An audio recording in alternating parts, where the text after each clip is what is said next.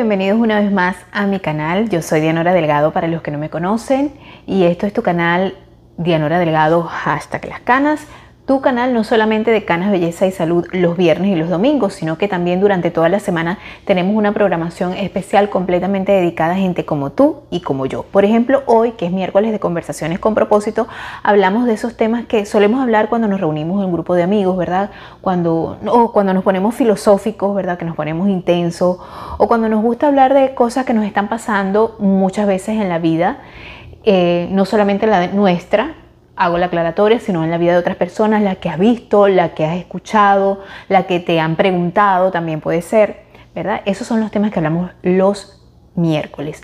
También tenemos los fines de semana, eh, normalmente los sábados tenemos eh, una revista semanal, un magazine semanal de actualidad y entretenimiento, donde hablamos de esos temas que estuvieron en el tapete durante la semana y además de una guía de qué ver en la comodidad de tu casa. Por ejemplo, esta semana hay mucha noticia que se acumuló de la semana pasada y de esta semana que está, bueno, pues, ¿qué te puedo decir? Además, vamos a tener también una nutrida guía de qué ver porque me ha dado tiempo entre cosa y cosa de ver, mm, de ver ahí este, algunas películas y algunas series que seguramente te van a encantar. Así que te espero el sábado en Actualidad y Entretenimiento también. Bueno, si te gustan todos estos temas, sobre todo yo sé que te gusta la de los viernes y la de los domingos, que es del cuidado del, del cabello con canas. Esto que ustedes ven hoy, que este, este cabello que puede parecer un desastre, bueno, es un experimento que estoy haciendo que espero que les guste a todos, bien sea, va a salir bien sea el viernes o el, domingo. Vamos a ver qué día, qué día sale este, esta, eh, esta locura que estoy inventando con mi cabello. Eh, bueno, el tema de hoy es un, es un tema al cual yo me enfrenté, esto sí es algo muy personal. Y bueno, se trata de cómo ha sido la experiencia como inmigrante eh, de pues pasar un duelo de perder a alguien lejos y no poder acudir. Yo me imagino que esto le ha pasado a muchas personas. Y ese es el tema que precisamente quiero hablar hoy, eh, de cómo yo he estado enfrentando esa situación, que me imagino que a muchas personas les ha pasado. Y si tú la has pasado, quiero que me comentes allá abajo cómo fue tu experiencia, cómo la has vivido desde todos los puntos de vista, porque también el que está allá, el que está aquí, eh, la vive de manera distinta. Entonces, eh, bueno, de eso vamos a hablar hoy. Así que quédate. Y quiero decirte que este programa llega a ti gracias a mis sponsors. Mis sponsors primero tenemos a Neurocreativa. ¿Qué es Neurocreativa? Neurocreativa es esa empresa que se encarga de hacer tu concepto creativo para tu negocio.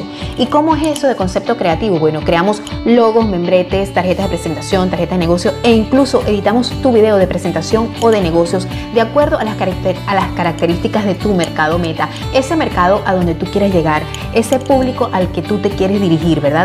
Con Neurocreativa llega hasta donde quieras llegar. Recuerda que el número de contacto está allá abajo en la descripción de este video. También tenemos otro sponsor que es muy importante para nosotros, se, llama, se trata de Solar Family Texas. Lo puedes encontrar en Instagram como arroba Solar Family Texas. ¿Y de qué se encarga Solar Family Texas? Bueno, nada más y nada menos de asesorarte con respecto a la instalación de paneles solares. ¿Y qué es eso de paneles solares? Primero te buscamos la asesoría profesional completamente gratis para que te ayuden a poner esa factura de electricidad en cero, completamente cero. E incluso puedes tener un costo de inversión inicial completamente cero. ¿Quieres información acerca de esto de salvar el planeta? y el futuro del planeta y el futuro de tu bolsillo pagando completamente cero. No vas a pagar más electricidad. Parece muy bueno para ser real, pero sí es real. Así que comunícate con nosotros a través de los números que aparecen allá abajo en la descripción del video. Recuerda, Solar Family Texas es lo mejor para ti y para tu familia y para el planeta. Otro de nuestros sponsors es Chris Fell Group. Chris Fell Group se encarga de ponerte a ti en ese lugar donde tú puedes ganarte tu dinerito, emprender, aprender a emprender te puede buscar el trabajo que tú necesitas en estos momentos si acabas de llegar a Estados Unidos y además tienes el permiso para, el, permiso laboral, nosotros te podemos ayudar a ponerte donde tú quieras. Pero de todas maneras, allá abajo en la descripción del video aparece todo lo más importante. Recuerda que estos son mis sponsors muy importantes para yo seguir creando contenido y, y tú también eres importante, así que dame un like.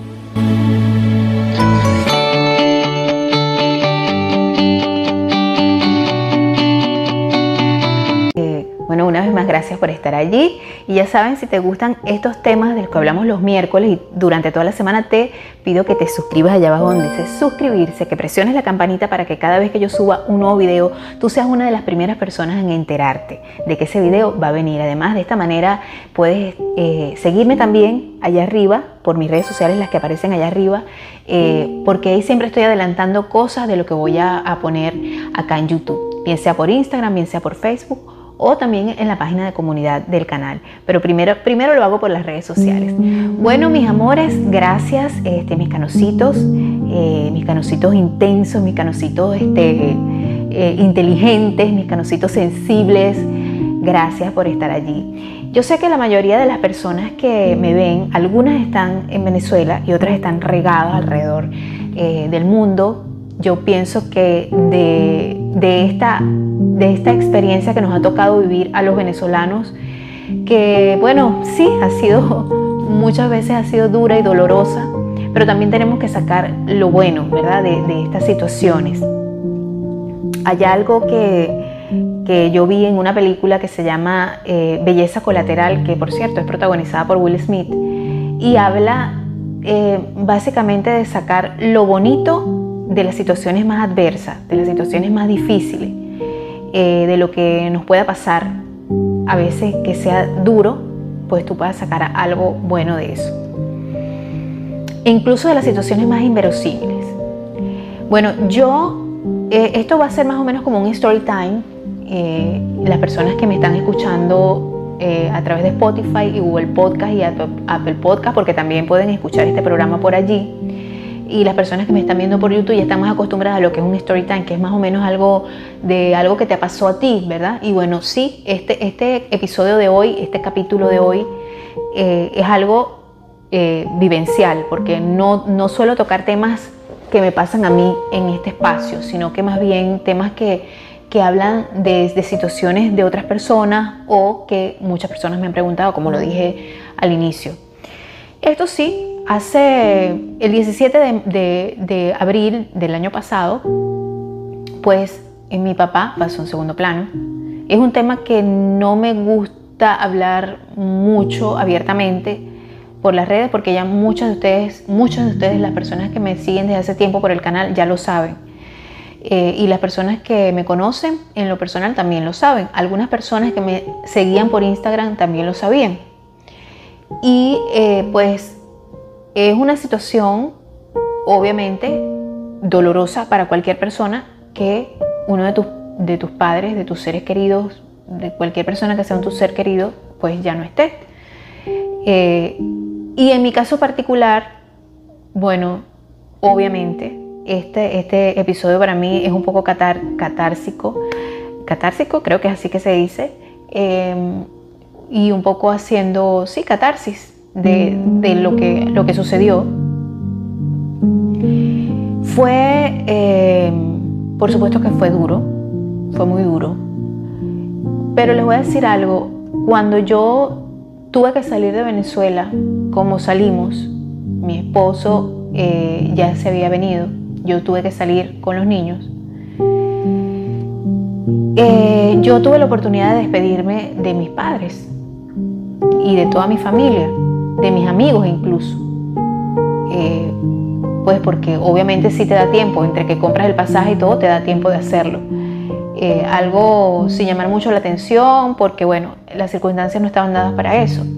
Pero efectivamente tuve la oportunidad de hacerlo. Y em, cuando yo me despedí de mis padres, los abracé, los besé, siempre desde que estuve aquí, yo hablaba con ellos por teléfono, más con mi mamá, hablo todavía mucho más con mi mamá. Con mi papá hablaba de vez en cuando porque él salía, no estaba en la casa, entraba, a veces estaba dormido, en fin, muchas cosas.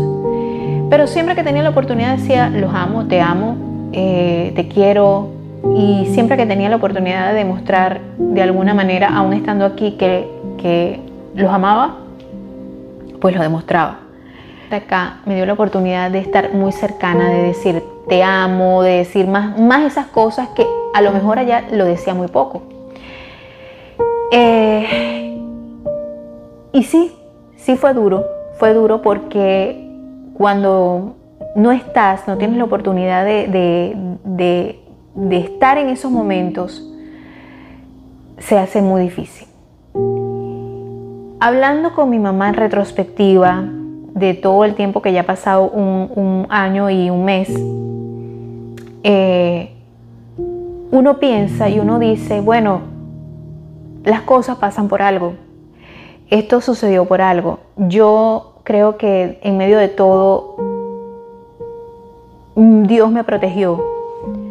No solamente por, por las causas del, fallecimiento, porque fue por COVID, sino porque este, también el hecho de que yo no hubiera tenido la fuerza que tuvo mi hermano, la fuerza física eh, y emocional que tuvo mi hermano para afrontar la situación, que tuvo mi cuñada para afrontar la situación, que tuvo mi prima que eh, eh, este, pues es como mi hermana también que tuvieron todos ellos porque mi mami también enfermó. Mi mamá y mi papá enfermaron. Mi mamá enfermó primero, mi papá enfermó después, pero mi papá ya traía algunas condiciones que lo hicieron que no soportara la enfermedad. Y bueno, este, esto fue realmente muy duro. En medio de todo, siento que, que fue todo lo que pasó fue lo mejor no porque Él no esté, porque yo quisiera que Él estuviera, pero la voluntad de, la naturaleza, de Dios, de cómo Dios ajusta las cosas para que pasen, creo que este, pues siempre de la mano de Él todo como que es más llevadero en lo particular, porque yo soy una persona que tengo fe y muchas veces ha flaqueado mi fe. Yo rogué, lloré, pedí que no pasara eso, pero pasó. Entonces, hablando en retrospectiva con esas largas conversaciones que suelo tener con mi madre vía telefónica, eh, pues eh, ella me dice, hija, Dios acomoda las cosas de la, mejor manera para nosotros. Eh, yo digo, bueno, si yo hubiera estado, los si yo hubiera no son lo, lo, mejor que uno puede decir cuando ya las situaciones pasan, ¿no? Pero me pongo a ver la situación y yo digo, yo no hubiera tenido la fuerza emocional y física que tuvieron todas las personas que estuvieron con ellos allá en ese momento.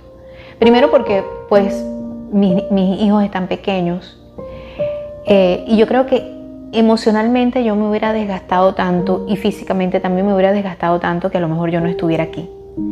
No estuviera en este mundo, me refiero.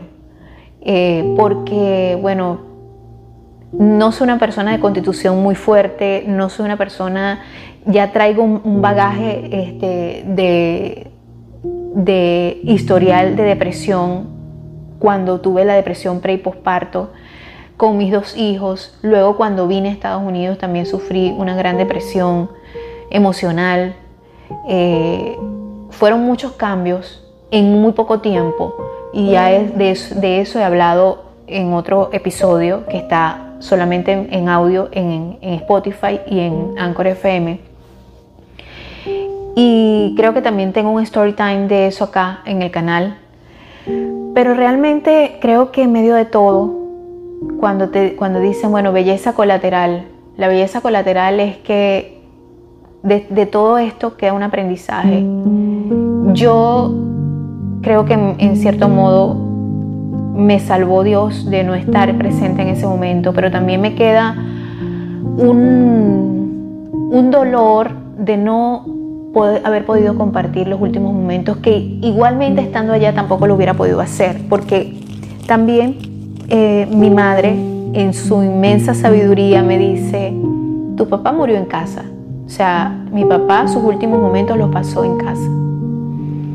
Nosotros tuvimos la oportunidad de que el no, no, no, estar en un hospital, en una sala de un hospital solo, aunque no están solos esas personas, yo creo que cuando las familias oran, eh, definitivamente ellos no, están solos. Eh, y si no oran, bueno, también yo pienso que, que es un momento que una persona no, yo pienso que las personas nunca mueren solas, yo pienso que las personas cuando pasan a otro plano siempre hay alguien que los guía, que los acompaña, que está con ellos, ¿no?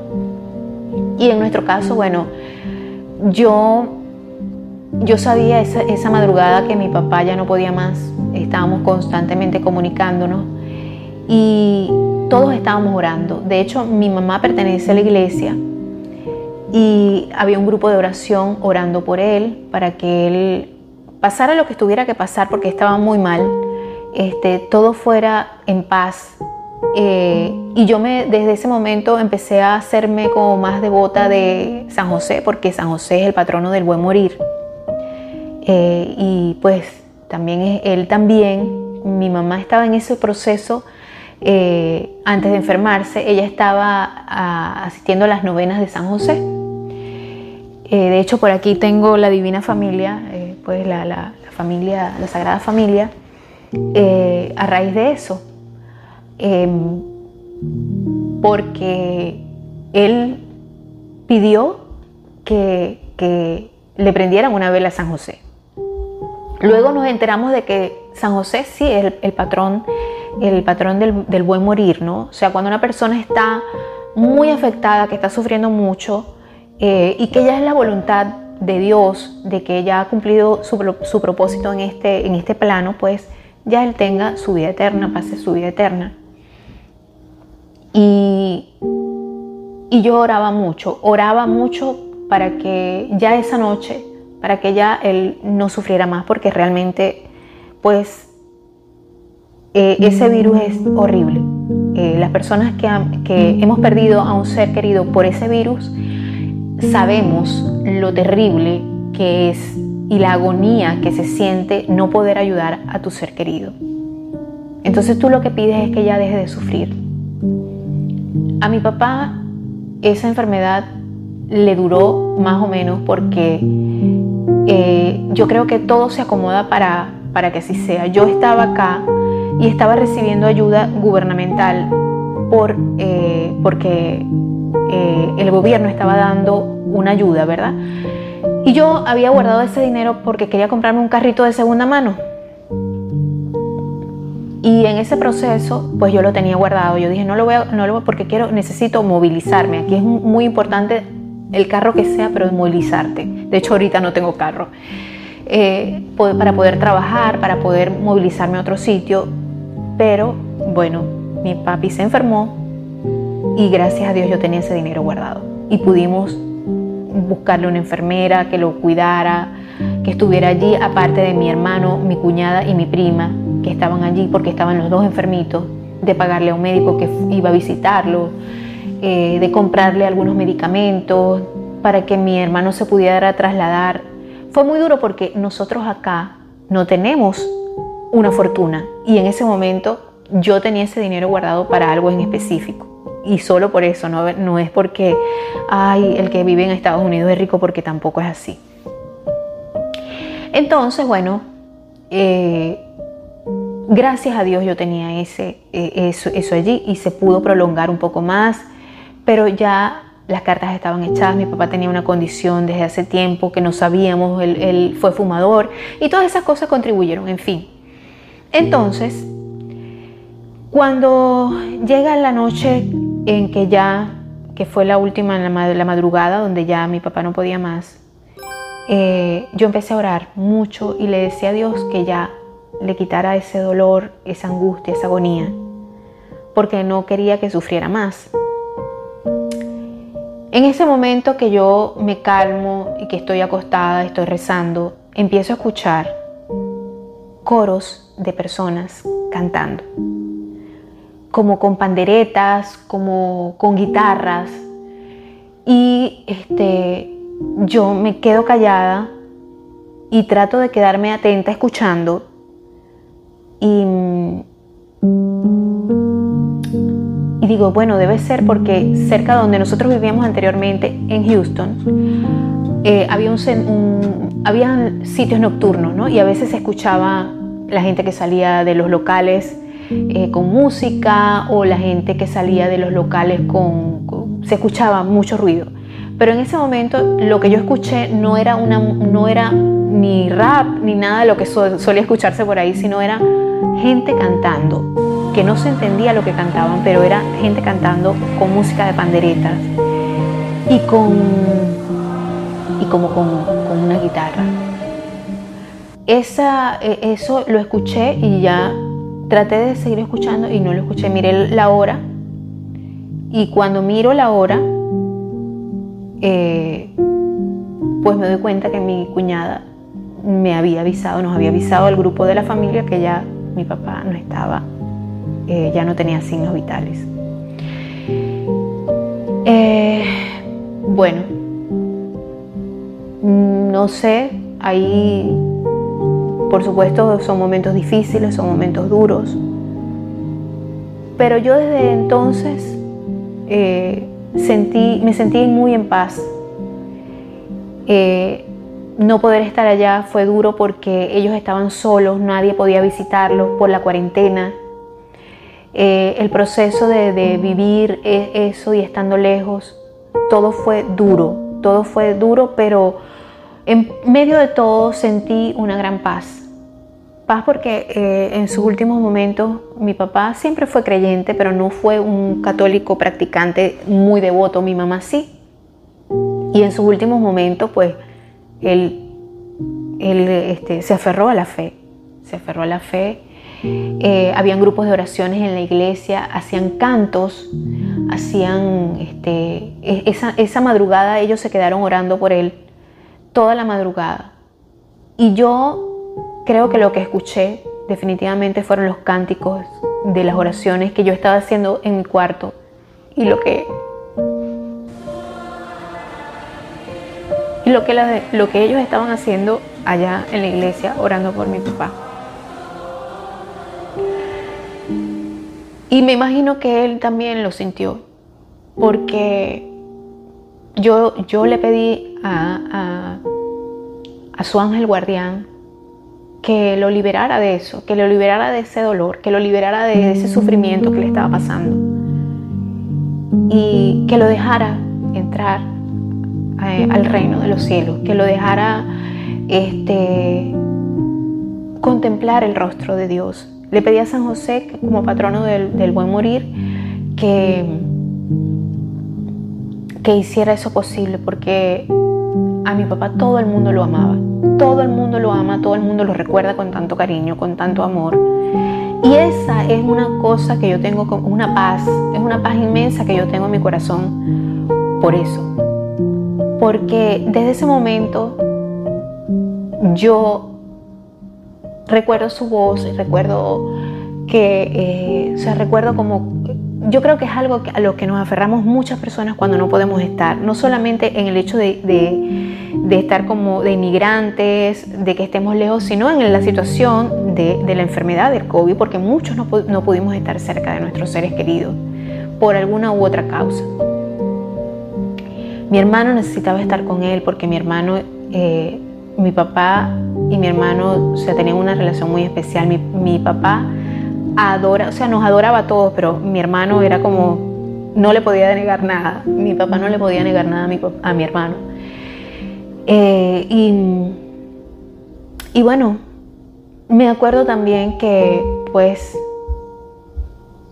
nosotros perdimos a un hermano a los 26 años. Y fue trágico porque fue de repente, fue un accidente.